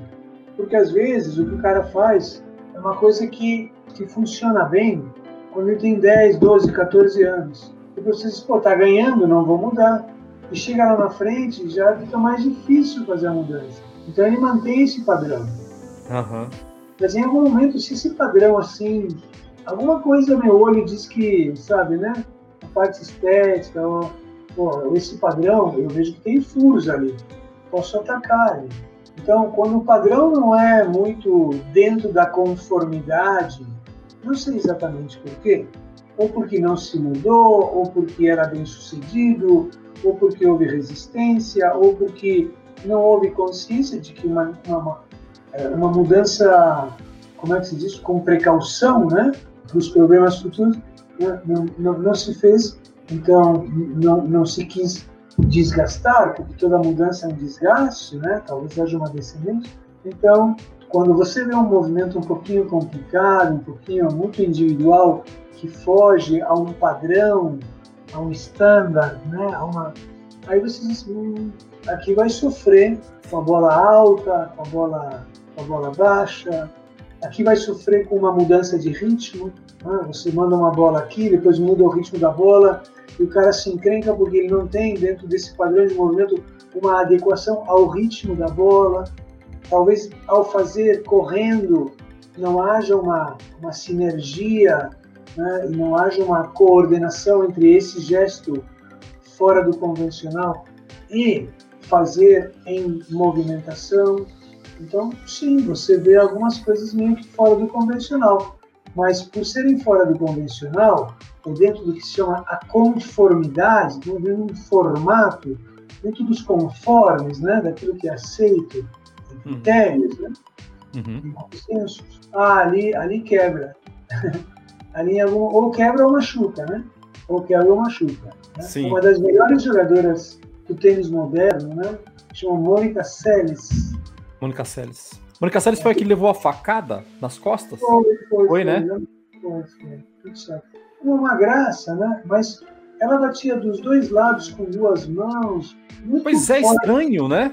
É estranho, esteticamente não é muito agradável aos olhos, exigia dela também uma movimentação fora do normal e, e, e, e também uh, uh, um esforço, mas ela, né, brilhante, né? E muito tempo depois, quando ela se retira, ela confessa assim: puxa, adoraria que meus golpes tivessem sido diferentes, né?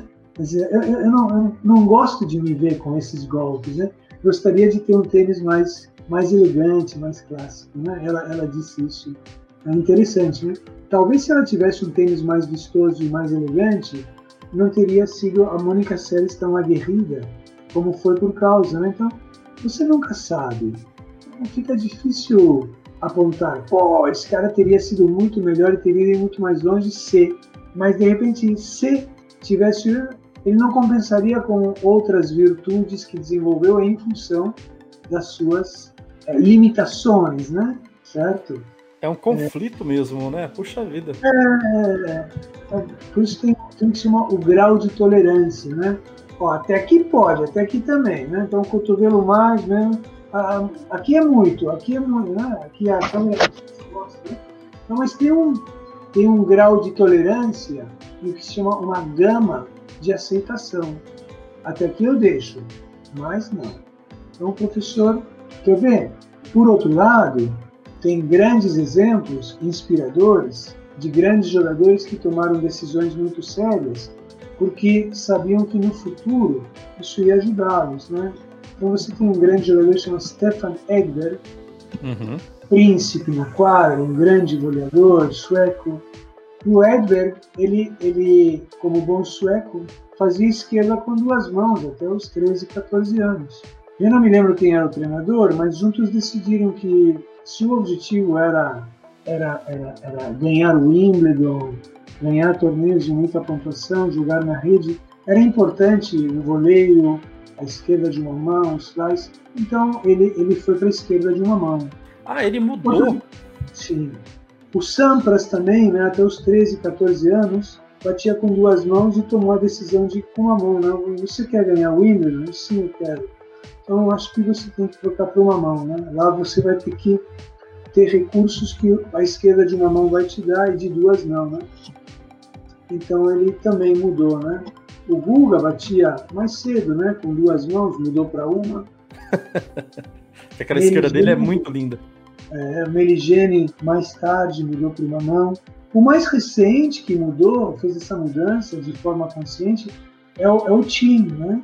O Tini também, até seus 13, 14 anos, ele batia com, batia com duas mãos e com o treinador ele tinha um estilo de jogo, né? Também muito conservador, muito seguro, né? Aí o treinador chegou para ele falou, você... Ele conta, né? Você quer chegar longe? Então, para chegar longe, hoje você é quatro na Áustria. Você vai ter que abrir mão de ser número quatro na Áustria, né? para ser bom, para ser número 4 como profissional, né? É o número 1. Um. Então, vamos mudar essa esquerda, vamos fazer de uma mão. Em vez de ser um jogador tão defensivo, começar a jogar um pouquinho mais no ataque, né? E hoje ele é um cara super agressivo, né? É, então, de 4 ele foi para 20. Então, pá, para de treinar com esse cara, destruir o teu jogo, não é? E tudo mais, né? Mas é, foi essa decisão que que fez o time realmente fazer a grande apesar de estar numa zona de conforto muito razoável e conveniente, ele abriu mão, se colocou numa, numa área ruim, contrariado por muitos, né, colocado em dúvida, mas no fim ele terminou deixando o treinador, né, o, o Ginter, Ginter hum, putz, me fugiu agora o, o, o sobrenome, vou, vou, lembrar, terminaram abandonando, né, muitos anos de, de trabalho juntos, ele achou que estava na hora de, de, se independizar né, do, do Ginter. Não lembro o seu nome, austríaco. E hoje ele, ele é treinado pelo chileno, né? É, o chileno que também foi treinado pelo Ginter. Ah, é? Sim, também foi treinado, por isso que houve essa indicação, né? Mas é o Nicolas Massu. Isso, Nicolas Massu. Um bom trabalho, grande jogador. Professor, é, você falou aí, me, me deu um. Você acha, eu queria saber sua opinião a respeito, você falou de esquerda, do backhand, né? Do backhand. Você acha que são ciclos? Por exemplo, antes eram, era esquerda, o backhand com uma mão. Agora a maioria, né, a grande maioria, com as duas mãos. Mas tem jogadores aí que jogam com uma mão, o, Tim, o Dominic tinha é um deles, né? E, e a esquerda, o backhand com uma mão aí bem é, super é, que funciona muito bem. Você acha que, que são ciclos? Daqui a pouco pode acontecer de voltar os jogadores jogarem mais com, a, com o backhand de uma mão novamente? Ou não? Essa tendência deve continuar?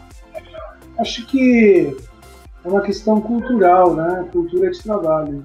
Então você teve ali uma, uma época de grande popularização do tênis, onde muitas crianças começaram a jogar muito cedo. Uhum. E também por causa de alguns jogadores que eram, eram exemplares, né?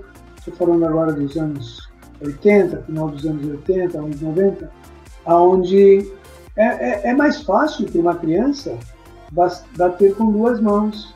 É mais fácil.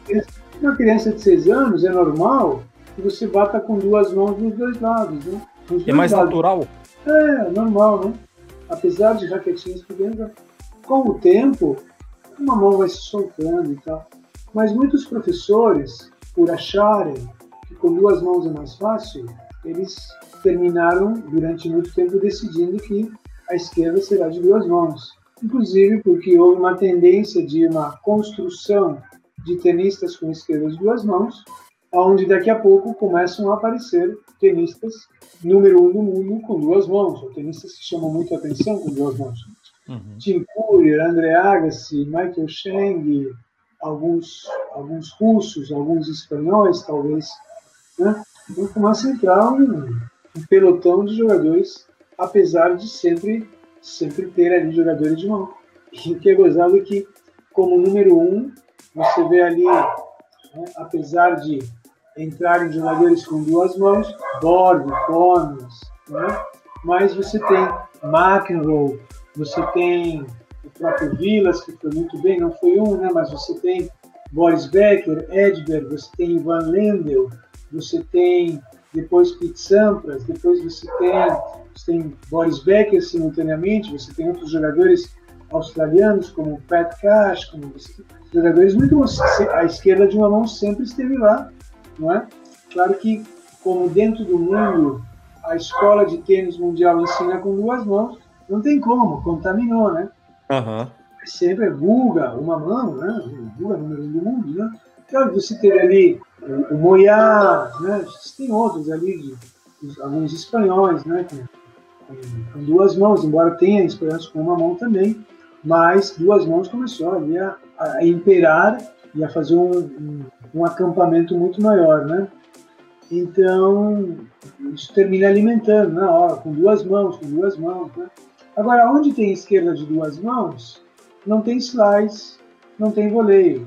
E onde tem esquerda de duas mãos, não tem movimento pendular. Então, também não tem o pêndulo do saque. Então, se perdeu um pouquinho do movimento inicial do saque, né? Porque se perdeu a esquerda de uma mão, né? Mesmo assim, Federer, obviamente, né? Ali mostrando para todo mundo e outros também, Gasquet, né, e outros, tentando botar uma mão e jogar com uma mão, e o pessoal foi começando a entender novamente o valor da esquerda de uma mão, da versatilidade, né, da questão plástica, da questão da variação, do alcance. Né? É claro que é difícil aqui em cima, tudo bem. Né? Mas aquele, você já viu aquele canadense, o Chapovalov? Ele dá um salto, ele dá uma pedalada no ar e mete o backhand. Lindo, Coisa né? linda. Sim, sim, sim. Alguns faziam isso com, com duas mãos safim, fazia isso muito bonito com duas mãos, né? É legal, um salto onde você impulsiona aí. E você deslancha ali, né, o movimento. E o Chapovalova faz muito bem com, com uma mão, né? Nossa! Canhoto, né? Mas você tem ali, né, jogadores espanhóis, acho que é o, o Almagro, acho que é o Verdade, Almagro. né? É, jogando com uma mão é, o próprio Feliciano Lopes, né? Mais de Joga muito bem na frente, né? O Feliciano é, Lopes. Grande, grande jogador de. Então, a esquerda de nós. E, e eu acho que o Federer, obviamente, contribuiu muito para que é, o Federer... treinadores uh, querem jogar com uma mão, né? Então, tem uma nova geração agora, né? com, com, com Tim, com Tsitsipas, né? e com alguns outros que talvez não conheçam. Né? O que eu acho é que quando você ensina, se o material ele é leve e a criança vai pegar uma raquete de ping-pong para bater num balão, ele não vai fazer com duas mãos. Se ele vai bater num balão, ele não vai bater com duas mãos. Não uhum. vai, certo? Ele vai fazer com duas mãos, levantar um troço que é pesado, né? Agora, se ele quer alcançar e tal, ele vai usar uma mão só. Eu acho que se você começa a ensinar tênis com objetos leves, que o camaradinha use uma mão só, onde ele aprende aqui, desenvolve a musculatura daqui, usa os dois lados do corpo, mão direita e mão esquerda? Né? Tem a questão da lateralidade. Então, acho que ali você constrói né, uma, uma simetria bacana, mão direita, mão esquerda, palma e costas de mão direita e mão esquerda, cabeceio desse lado, cabeceio desse lado, chuto com a direita, chuto com a esquerda, chuto com o peito do pé, chuto com a parte externa do pé, a parte interna do pé. Né? Então, se dentro da formação tem essa variação, essa versatilidade, né? acho perfeitamente que esse camarada possa vir a bater esquerda de uma mão. Não tem problema se ele bater com duas, não tem problema se ele bater com uma, não tem problema se ele experimentar e decidir, não tem problema se ele decidiu e amanhã decide por uma mudança. O que eu acho é que não é o professor que vai decidir se ele bate com duas mãos. Não eu deve ser? Que... Não deve ser? Não, eu acho que não é o professor que decide, olha, todo mundo vai escrever com a direita, ninguém escreve com a esquerda. Porra, e o canhoto? É verdade. Então você tem que, você tem que dar uma formação democrática e abrangente, onde o cara tente com a mão direita ou com a mão esquerda. É, eu não vou dizer se você desce o canhoto, você vai dizer com qual mão você prefere. Eu tenho que te dar a opção da escolha. O professor dá a opção da escolha. Isso é um ensino baseado no, no aprendiz, no aluno. Quando o professor diz todos vão bater esquerda com duas mãos, aí a decisão quem tomou foi a escola. Todo mundo na hora de sacar vai juntar o pé, sabe? Então você tem que dar a opção da construção do aprendizado. Você tem que dar essa liberdade de experimentação e de decisão. o professor não, não tem paciência. Ele quer decidir. Ele, ele quer resultado imediato. Né? Uhum. Claro, os pais querem resultado imediato, você não. Então, é, é, ensinar é dar tempo para aprender. Né? Fazer com que o cara seja um cara experiente é possibilitar experiências. Experimenta, experimenta, experimenta. Aí você vai ser um cara experiente. Você não vai ser um cara experiente porque eu passo a minha experiência em, em 30 minutos, que eu adquiri em 30 anos. Então, pensar um pouco. Eu me chamaria de fora da caixa. Eu chamaria né, pensar, pensar com critério, com bom senso. Não é que você decide. Como é eu posso decidir se você vai jogar de, de, de, de, de volante ou de ponteiro direito? Experimenta. O que você achou de jogar na ponta? Uhum. Ah, não tenho tempo de, de, de, dar a chance do Jefferson experimentar. Hein? Pô, então cria um tempo diferente. O tempo, porque teu tempo de ensino ele não condiz e não coincide com o tempo de aprendizado. Você tem que valorizar o tempo de aprendizado, não que você não tem tempo para ensinar. Você entendeu? Entendi. Então, uma abordagem, uma tendência moderna do ensino é que ela esteja privilegiando o tempo do aprendiz, a experiência do aprendiz. Uhum. Hoje fomos no parque, e aí meu filho estava andando de bicicleta. Pô, eu parei ali com o cachorro, do lado de um camarada muito, muito legal, ele joga bumerangue. Eu falei, putz, a vida, né? Parei do lado, ele já veio conversar, né? E tal. Puta, que legal. E, e aí eu falei, pô, que estranho que você não joga, joga para frente, você joga ali reto e tal. Quer experimentar? Eu falei, claro, né? Aí fui lá e experimentei, pá. E aí, pá, cara, eu já tenho um pouquinho do padrão e tal. E, e fui experimentando, né? O que é interessante é que cada vez que eu lançava o bumerangue, ele com a maior boa vontade do mundo, ele me dava uma orientação. Peraí, peraí, agora fica assim, agora o vento, agora joga para cá, agora joga. Claro, eu, como bom aluno, seguia né, a orientação dele, né? Mas eu, eu, eu, não consegui jogar duas vezes baseado na minha experiência. Você entendeu? Entendi. Toda, toda vez que eu jogava o boomerang, ele vinha com uma observação em função da experiência dele. Então eu não fui capaz de elaborar minha própria experiência. Claro, ele tinha a maior boa vontade do mundo de, de, de, de me ensinar que eu tivesse sucesso. E com a bicicleta, ele, e aí, quer experimentar? Ah, vamos, vamos experimentar, né? Eu falei, sim, meu filho já e aí ele falou, peraí, peraí, segura assim, não segura essa vez. Né? Pô, por que não deixou jogar do jeito que ele né, já foi ensinar como segura, antes uhum. de jogar? Aí, peraí, fica assim, fica assim. Aí, então, um, um, excesso de informação, aonde ele quer te ajudar com a experiência dele, mas ele não está permitindo que você tenha a tua própria experiência. Sim. Então, uma coisa importante no processo de aprendizado é você privilegiar e proporcionar e potencializar que o camarada tenha experiências. E não que ele seja uma, uma, uma reprodução das tuas orientações em função da tua própria experiência. Claro que ninguém pode deixar de lado o papel orientador em função da experiência que tem o professor. Mas se você me pergunta o que é mais importante, gerar possibilidades de experiência para o aluno ou transmitir tua experiência para o aluno. Hoje eu tenho, eu tenho total convicção que, como professor, eu tenho que privilegiar a experiência do aluno e não interferir com a minha experiência, a experiência do aluno. Em algum momento vai acontecer. Óbvio, deixa o cara experimentar, deixa o cara ser o protagonista do seu aprendizado. Isso custa muito, isso dói. Para nós, professores, vai deixar ele fazer sozinho? Vai deixar ele errando? Não vai falar nada? não vai, né? Sabe? Uhum. É duro. Ah, eu passei muito por isso, eu passo ainda, né? É que hoje eu já me controlo um pouco mais. No que, que você estava pensando que eu te interrompi? Não, é que, você, é que você falou aí e acho que tem um pouco a ver até com a cultura de criação nossa, né? Porque nós pais, nós não queremos que nossos filhos sofram. E aí, na hora que a gente vê eles numa situação, a gente quer interferir e meio que dá já o caminho das pedras para ele não sofrer por aquilo. Filha, filho, não faz isso porque aqui você vai se dar mal. Mas para ele ter a experiência de vida dele, ele tem que se dar mal, sei lá, algo que não comprometa é, a integridade física dele e tal, né? Mas claro. ele, ele tem que ter experiência de vida dele, né? E eu acho que isso se traduz quando você falou lá de que os jogos traduz a vida, é, meio que é, é, uma, uma versão do que acontece na nossa vida real, né? Acho que tem um pouco, tem um pouco a ver também, né? Que é a experiência é. do aluno, né? A experiência do aluno. É, porque é, educar é, é, tornar o camarada independente, né? Ah, não faz assim, ah, pô, o, o moleque sobe na cadeira, desce daí, você vai se machucar. Então, se, se o pai não deixa a criança arriscar, estava comentando isso, né? e a gente, claro, né? Não quer que a criança se machuque, mas deixa. Se você deixa, né, esse cara é um cara que, quando adulto, terá iniciativa, terá coragem, né? não, ter, não terá medo de errar, de se dar mal, né?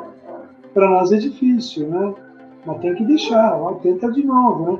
E se o cara tenta lá, o, filho tenta, e aí você já pá, critica, não, você fez errado, tenta de novo, cara.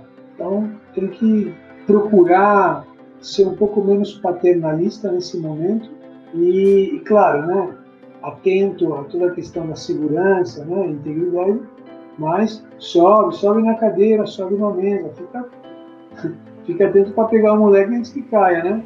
Mas cai, né? Não tem jeito, todo mundo rala o joelho, né? Puta, não, o filho caiu em carrinho de supermercado, nossa senhora, né? Eu caí, abri aqui o rosto, ninguém quer isso, né? Ele caiu porque eu peguei um carrinho ruim, né? Foi falha minha, não foi porque ele foi moleque e corajoso, né? É. Mas foi, foi, foi, literalmente uma mancada minha, né? Mas, mas sim, tem, tem que tentar, tem que tentar, e quando tenta não, não pode corrigir, né? Vai, tenta de novo, boa, tenta de novo. É. Certo? Eu... você. Eu, lembro de um trecho do livro do, do Rafael Nadal que ele conta, ele, ele fala muito do, do tio dele, né? Do Tony Nadal que, que treinou ele, né? E teve um Sim. momento que ele fala de chocolate, que ele, que ele comia muito chocolate e o, e o pessoal falando, ah, não come chocolate que você pode, né, passar mal. Não. E aí ele insistiu, insistiu, o tio falou, não, tá bom, deixa ele comer, deixa ele comer. Aí deu aquela dor de barriga fenomenal dele. Aí ele entendeu que realmente não podia comer tanto chocolate. É. é por aí mesmo, Mas foi né? com a experiência de vida dele, né? Tem jeito. Todo mundo coloca o dedo na tomada e sente o tamanho do choque, né? Exato. Adianta, ah, ó, teu, teu irmãozinho, você não lembra, ele tocou, e só sentindo para realmente ter essa, essa experiência, essa sensação, né? Então acho que é, acho que é por aí, né? Privilegiar a experiência do aluno muito mais do que o aluno ser um, um cara que segue a experiência que eu já tenho, né? Interessante, interessante. É, é, eu, eu, eu, prefiro um pouco mais de, de, de alunos desobedientes, criativos, bagunceiros, ousados, né? E eu me diverti com essa autonomia hoje, né? Do que alunos sumamente é, disciplinados e robotizados e, né, e que seguem a, a risca. Né? Eu, eu, prefiro que o ambiente do treino seja um ambiente que misture a responsabilidade, a dedicação e a consciência e, uhum. obviamente, uhum. o aproveitamento do tempo. Ninguém tem tempo para perder. Com a descontração, e com a experiência e com a desinibição e com a sabe né com a criatividade com a brincadeira né com... acho que é um, é um equilíbrio né? Não pode ser só bagunça não pode ser disciplina né? Sim. Tem um elemento caótico ali importante né? Até mesmo porque no caos está uma nova ordem né? Uhum. quando está ordenado você tem que gerar um novo caos. Você tem que gerar uma instabilidade uma bagunça se essa bagunça vem do próprio jogador também, né, para ele construir sua própria ordem, acho que é, é, muito melhor ainda, né, porque ele, ele é quem transita pela sua bagunça e pela sua ordem. Em algum momento, pô, aqui em casa a gente tem que dizer, bom, vai arrumar a cama, né, senão, sabe, né?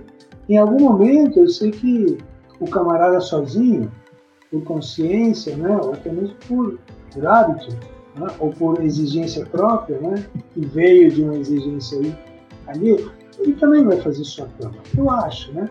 Mas, sabe, tem, tem coisas que são importantes de se estabelecer como ordem, porque essa ordem ela é conveniente, ela é econômica, ela é oportuna, ela é, é melhor para todos, não é? Uhum. Ela é uma forma de respeito né? Uma possibilidade de ah, usou o banheiro, deixa o banheiro limpo, né? Certo? Né? certo. Saiu do quarto, apaga a luz, né? Então, tirou do lugar, coloca no lugar, né? Mas isso todo mundo tira do lugar e deixa fora do lugar. Né? Então, tem coisas que a ordem termina sendo importante para o coletivo, né? Nem se fala para o individual, mas para o coletivo sumamente, né? Assim como tem horas em que, em que tem que ter a, a bagunça, né? Olha, eu sou um cara que fui criado com muita disciplina e com muita ordem, né? Então, gostaria de ter sido muito mais bagunceiro, né? Acho que eu sou um bagunceiro com, com consciência culpada, sabe, né? Não posso, não posso ser bagunceiro, né?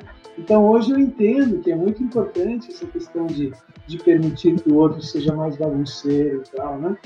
É claro, tem consenso quando entra no coletivo e, e, e, no prejuízo do geral, aí sim, tem que sentar e discutir, né? Uhum. Mas, mas a, a, bagunça é importante para a ordem, assim como, como a rotina né, é importante para quebrar a rotina, né? Não pode jogar de um lado ou sobre o outro, né? E quando você coloca isso dentro do... a educação física em moldes antigos, era uma educação física que construía o caráter, construía a disciplina, construía a ordem, construía a, a, a satisfação, construía, né? sabe, né? Uma, uhum. uma, uma, educação muito mais voltada para um, um consenso coletivo, né? O que se espera de você como parte, então, e não como como alguém que é um indivíduo também que deve ser respeitado em função das suas diferenças individuais. Então era, era, uma, era uma educação física muito mais formadora né, na questão do caráter. Então ela, ela procurava muito mais alunos disciplinados do que alunos criativos, sabe? Alunos disciplinados do que alunos expressivos, né? Então, ou com sentimentos, né? Com, né? Então, eu não acredito nessa, nessa educação física, né? onde todos são iguais e todos têm que respeitar pelo contrário, né? Então isso é uma, é uma nova tendência também, né? desse respeito à individualidade, né? Uma questão psicológica, porque nas diferenças é onde a gente a gente soma e a gente também termina termina aprendendo um com, com, com a diferença do outro, né? Então tem que respeitar isso. Isso é uma nova tendência em si. Uhum. Coisa que num formato antigo conservador não era sequer todos, todos iguais. Né? É, verdade. Todos treinavam iguais, né? Todos, todos. Eu, acho, eu acho muito bacana essa questão ali da, da atualização dos métodos e entender que não é, não é uma, uma tendência, tipo assim, uma nova moda, sabe? Não é um, um novo exercício, não é um novo equipamento, não é um novo conceito, não é um novo é, produto de marketing, sabe, né? Uhum. E amanhã vai por água abaixo e diz, puta, eu não sei para nada, mas venderam Sim. muito, né? E agora está encostado na estante, né? Então, eu acho que é legal quando, quando você formata todo um pensamento de uma filosofia que né, é, é, é ela dá base para tudo aquilo que você se propõe a fazer de forma profissional, que tem uma sustentação uma sustentação forte, sólida, com argumentos, né? com base científica, com base em estudo e pesquisa, e não, sabe, né?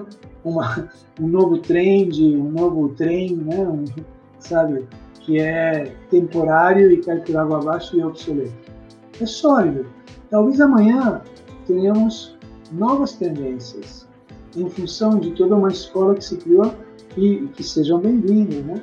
Em função de novas tecnologias. Né? Imagina uhum. a criança hoje de quatro anos, que, que há quatro anos já tem o um celular na mão, o processo de captação de, de, de, de estímulos e, e, velocidade de reação, e processo cognitivo e, e, e associativo desse camarada no uso dessa tecnologia, pô, não é? A gente, a gente na rua ficava jogando pedrinha, né?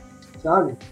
Bolinha de gude? Claro, né? O que, que, era legal, né? Porque, né? Mas hoje é, era o que a gente tinha né, de referência. Sim. Então, esse aluno de hoje, ele tem uma, uma rapidez de raciocínio, ele tem uma, uma necessidade de estímulos, ele tem uma necessidade de, de competição, né? De, de, de...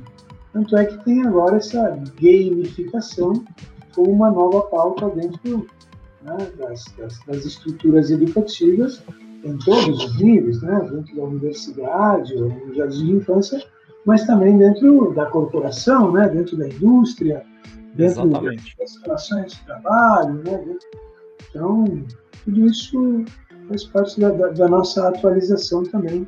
Nada contra aquele camarada que, que quer ficar no, no tradicionalismo né, e funciona, mas funciona para ele, né? De repente ele tem que entender que o público de hoje é diferente. Você tem que estar tá sempre se acomodando ao público, né? Se Sim. você quer ter sucesso na venda, né? Às vezes tem esse efeito vintage, né? Que você vender produtos antigos, né? Mas é muito mais para colocar na prateleira do que para funcionar mesmo, né? Sim. Então a atualização é importante e, e tem que ser uma atualização é, fundamentada, baseada, sólida, que dê uma boa argumentação para tudo aquilo que você decide fazer na hora em que você está interferindo profissionalmente, certo? Professor, a gente está com quase duas horas e meia, pleno domingão aqui gravando. Eu quero te agradecer demais e assim, é, acho que a gente vai, pode partir aqui para os finalmente. E se tiver alguma coisa, eu dei uma olhada aqui no material, né, que você me mandou, né? Se faltou alguma coisa aqui que eu não te perguntei, se você quiser complementar, fique à vontade e colocar também onde é que a gente te acha para ver as tuas lives, né? Você tem feito lives aí bem boa, boa. É, sensacionais. Primeiro que eu tento guardar todos no Instagram, ali na galeria, no IGBT, tá tudo uhum. lá, né? Todos são bem-vindos. Tem uma página no Facebook que chama Desenvolvendo o Jogador de Tênis, onde eu também não só jogo as lives ali, mas eu também entro ali com uma produção de, de, de, de informações e publicações que são as que baseiam também os conteúdos das lives. E fico muito agradecido aí com a participação e a curiosidade né, de, de, de, todos os que entram e assistem. Então, fico muito honrado com o prestígio de todos.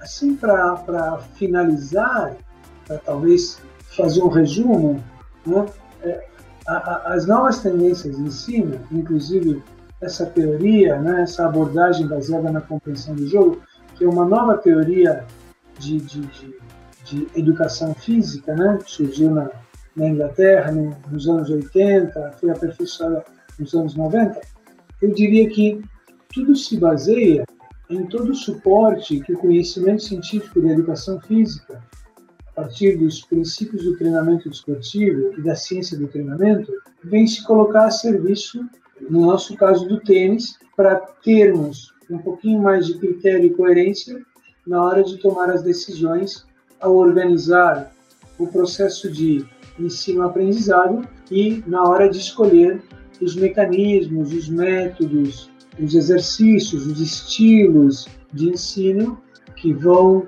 vão fazer com que nossas decisões, na hora de interferir, tenha algum tipo de, de, de fundamentação coerente e, e, argumentável, e não só, ah, vou fazer isso porque me deu na telha, vou fazer isso porque eu vi um filmezinho no Instagram, vou fazer isso porque vi na quadra ao lado, vou fazer isso porque tive uma ideia. É claro que tudo isso pode ser fonte de inspiração e também modelo de imitação, mas é, o mais interessante é quando todas as suas decisões são fundamentadas em, em argumentos criteriosos e que você possa explicar né, de forma lógica. Né?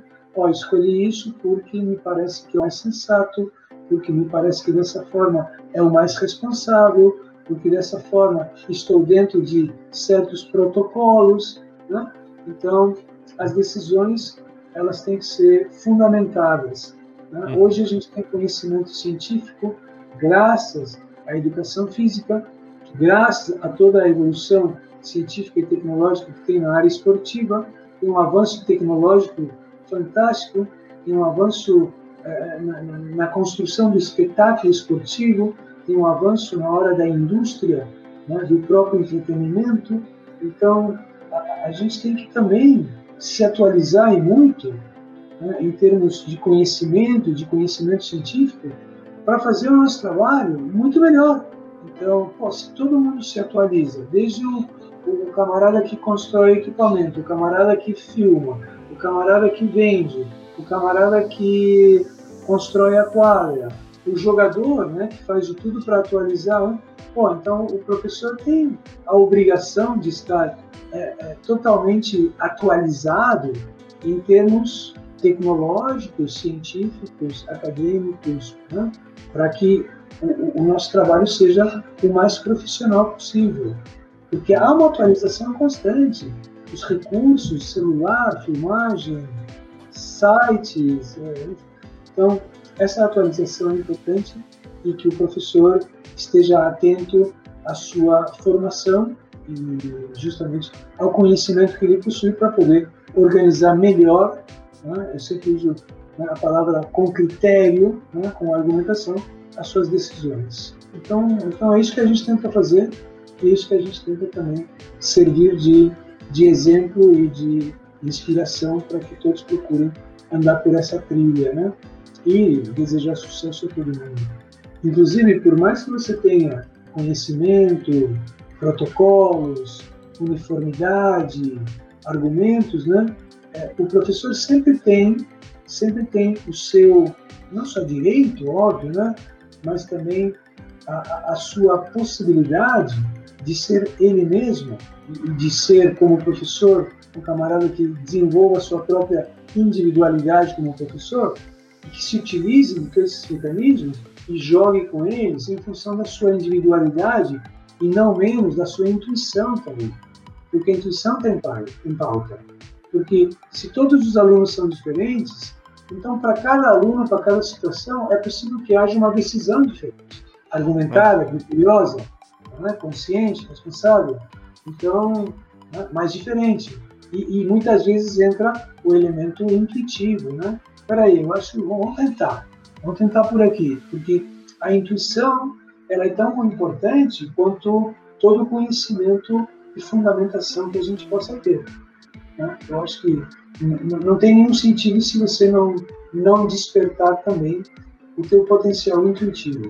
Né? E, lamentavelmente, na nossa educação, a gente está muito mais voltado para o conhecimento do que para o desenvolvimento da intuição, é? Da expressão. Né? Essa parte a gente está tá devendo, a gente não sabe muito bem como. Né? Então, essa parte também é muito importante né? É, desenvolver. Né?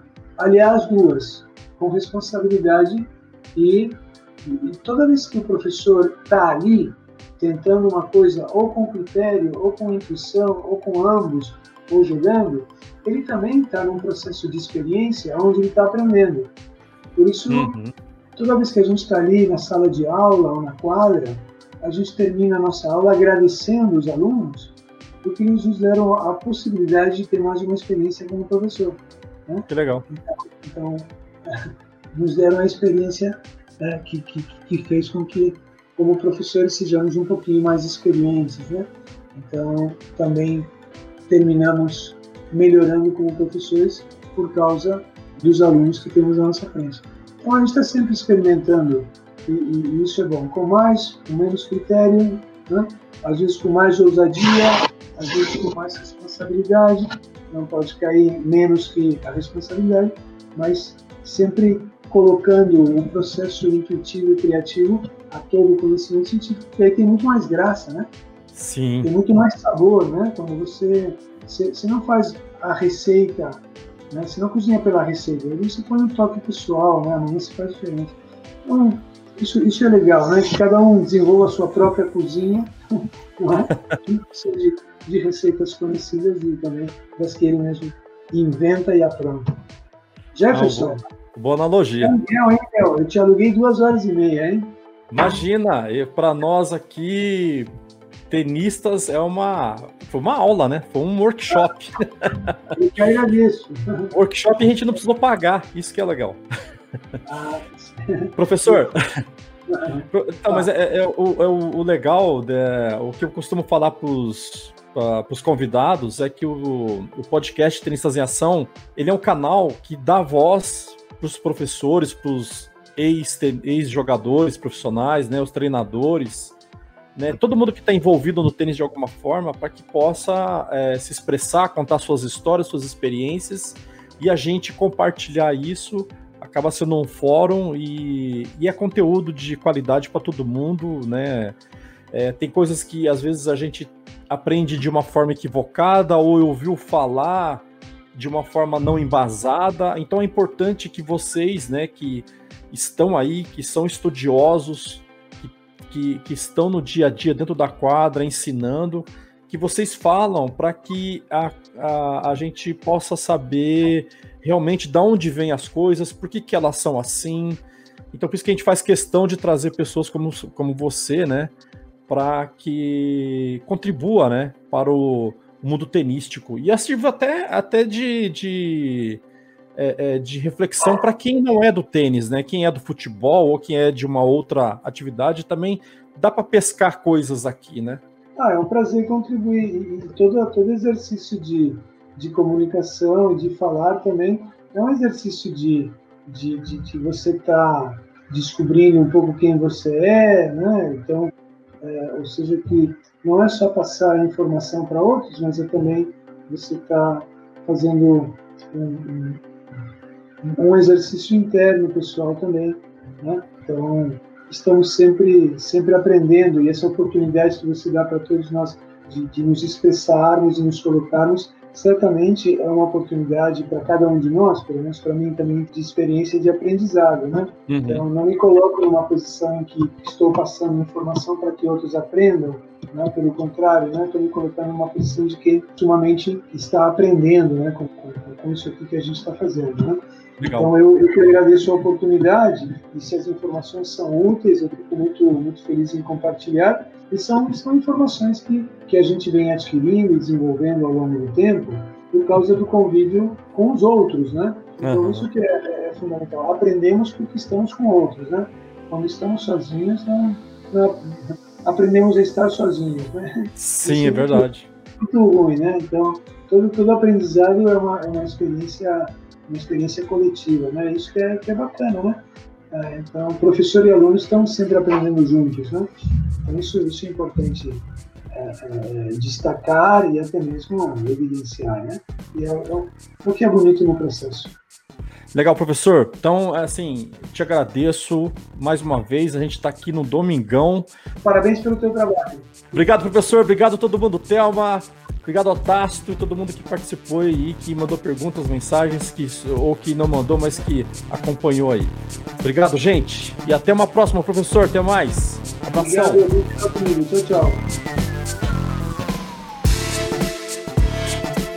Tenistas em Ação. Uma sacada de podcast.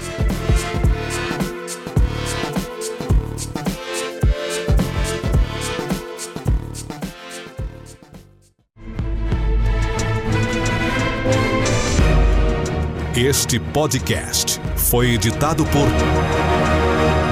Jeff Guimarães.